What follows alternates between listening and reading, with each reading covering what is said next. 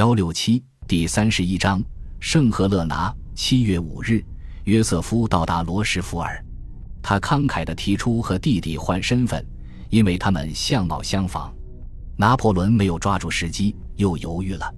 三天后，波旁王朝正式重掌权力，于是他失去了巡航舰的控制权。此时，海军将领亨利·霍瑟姆爵士已派来萨布勒的皇家海军舰艇去基伦特搜寻他。拿破仑也拒绝了数个别的冒险机会。如趁夜乘一艘丹麦船脱身。九日，他在艾克斯岛检阅部队，当地民众向他欢呼，但他睡在萨勒号上。该船停在伯勒洛峰号附近。按照拿破仑的命令，七月十日，萨瓦里和侍从拉斯卡斯侯爵登上百勒洛峰号，同船上的三十八岁海军上校弗雷德里克梅特兰商议他的投降条款。拿破仑的躲开波旁势力和普军。因为他们会处决他，他后来说，知道了奥皇对付自己的方式后，他根本无法接受其好意。七月十四日，协商重启，谈判人为拉斯卡斯与夏尔拉勒芒将军，后者曾在滑铁卢会战中指挥列骑兵。梅特兰声称，拿破仑将在英格兰享受良好待遇，当地天气比他想的更好。拿破仑以为这意味着他是英国的客人，将受该国庇护。不会沦为战俘。然而，这个海军军官无权缔结正式协议。如此解释他随口说出的话，堪称荒唐。事实上，梅特兰言明，他仅仅有权保证拿破仑安全抵达英国水域。甚至在此时，拿破仑仍可采纳约瑟夫的建议，走陆路去更偏南的港口。等他到吉伦特后，事情或许仍有转机。可他没有那样做。而是在六月十三日同哥哥告别。拿破仑曾从科西嘉、埃及、厄尔巴起航，但比起这类冒险的航行，如今他更喜欢尊严和一定程度的安全。十四日午夜左右，拿破仑致信摄政王：“王子殿下，信件开头写道：‘我暴露在分裂我国的党派和欧洲诸国的敌意前，已然结束自己的政治生涯。’”并像蒂米斯托克利一样来到英国人民身边，我愿意接受英国法律的保护，请求殿下您给予我这一权利。您是我最强大、最恒定、最慷慨的敌人。这一回，拿破仑所受的古典教育失效了，因为雅典名将蒂米斯托克利实际上和波斯人一同对付他的雅典同胞，但拿破仑根本没有这类念头。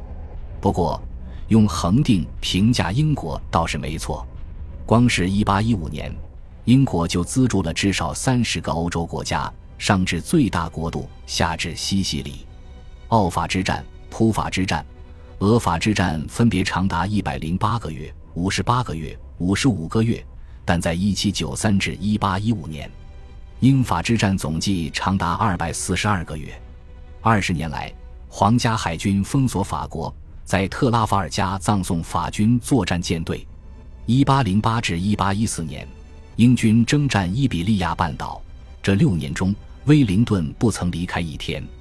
英军还发动一八零一年埃及远征，一八零六年卡拉布里亚远征，一八零七年哥本哈根远征，一八零九年巴尔赫伦远征，一八一四年贝亨奥普佐姆远征。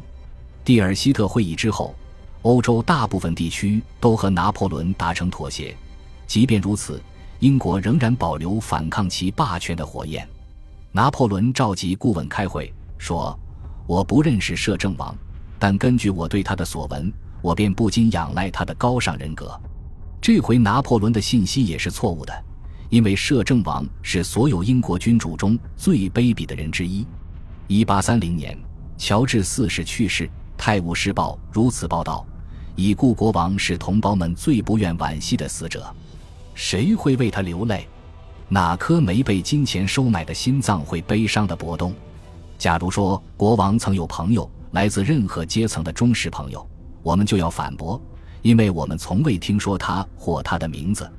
摄政王只会宽待其裁缝、装饰设计师、情妇，恳求的皇帝拿不出任何他所需要的东西，所以没收到任何回信。吕西安曾在伍斯特郡过着文雅的软禁生活。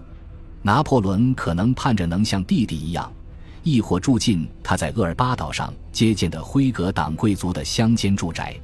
一八一五年七月十五日早上八点，拿破仑登上伯勒洛峰号，向梅特兰上校投降。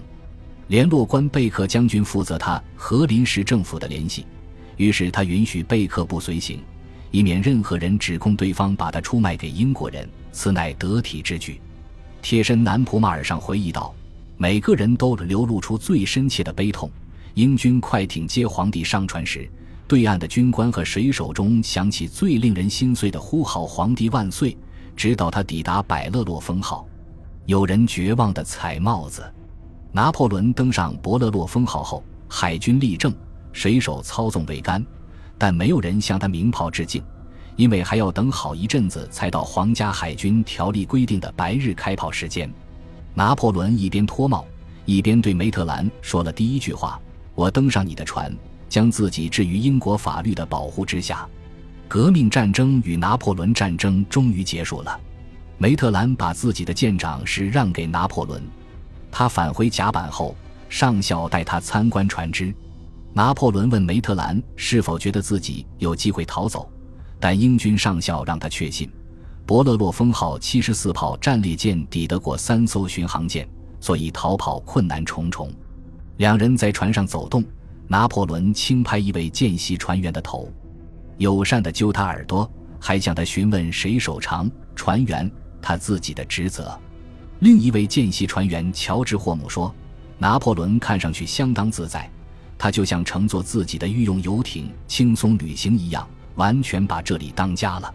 他很快赢得船上所有人的心。”一名军官写道：“他的牙齿很整齐，像象牙一样白。我从未在任何人脸上见到如此有魅力的嘴唇。”梅特兰自己也承认：“我替他惋惜。与此同时，或许我还遗憾地想。”他拥有那么多迷人特质，享有如此非凡的地位，却沦落到我见他时的境地。一个英军军官竟偏爱给祖国带来那么多灾难的人，这种事看上去令人惊讶。但他非常擅长取悦他人，以至于像我一样和他同桌共处近一个月的人，大都怀着这种惋惜与遗憾。在前往英国的航程中，拿破仑没有消沉低落。他享受了对待国家元首的正式尊贵待遇。他投降后没多久，霍瑟姆将军上船，拿破仑给梅特兰和霍瑟姆看其流动图书馆以及宽三十英寸的行军床。他用磕磕巴巴、别人几乎听不懂的英语问了许多问题，并且说：“如果查尔斯·詹姆斯·福克斯还活着，事情绝不会到如此地步。”在次日晚餐时，他拍了拍梅特兰的头，说。要不是你们英国佬，我就成了东方皇帝。但只要有一片水域能行船，你们一定会去内挡我们的道。对英国来说，如何处置战俘是个棘手的问题。拿破仑从厄尔巴岛回来后，建立百日王朝，结果各方死伤总人数几乎达到十万人，不能再冒此井中线的风险了。七月二十日，利物浦勋爵致信身在维也纳的外交大臣卡斯尔雷勋爵。告知对方英国内阁的意见，我们的想法十分坚决，不会答应把他囚禁在我们的国家。他可能引发非常好的法律意见，那将特别尴尬。他能立刻诱发好奇心，接下来几个月，或许他还会招来同情。只要他在英国，确切地说，只要他在欧洲的任何角落，他就会促使法国保持一定程度的骚乱。在这个世界上，圣赫勒拿岛最能算得上为此人打造的监狱。当地状态格外良好，只有一处可容船舰抛锚。我们也能排除一切中立国船只待在离欧洲那么远的那种地方，人根本没法搞阴谋。在他严重脱离欧洲世界之后，人们也会马上忘了他。拿破仑在军政生涯中说过一些过于乐观的话，但其敌人亦然。七月二十三日，拿破仑最后一次见到法国，他多次忧郁地看着海岸线。但几乎没说什么。次日，伯勒洛峰号停在英国南部海岸的托北，游客们立刻按捺不住对他的好奇心，有人甚至从格拉斯哥那么远的地方赶来，只为瞅他一眼。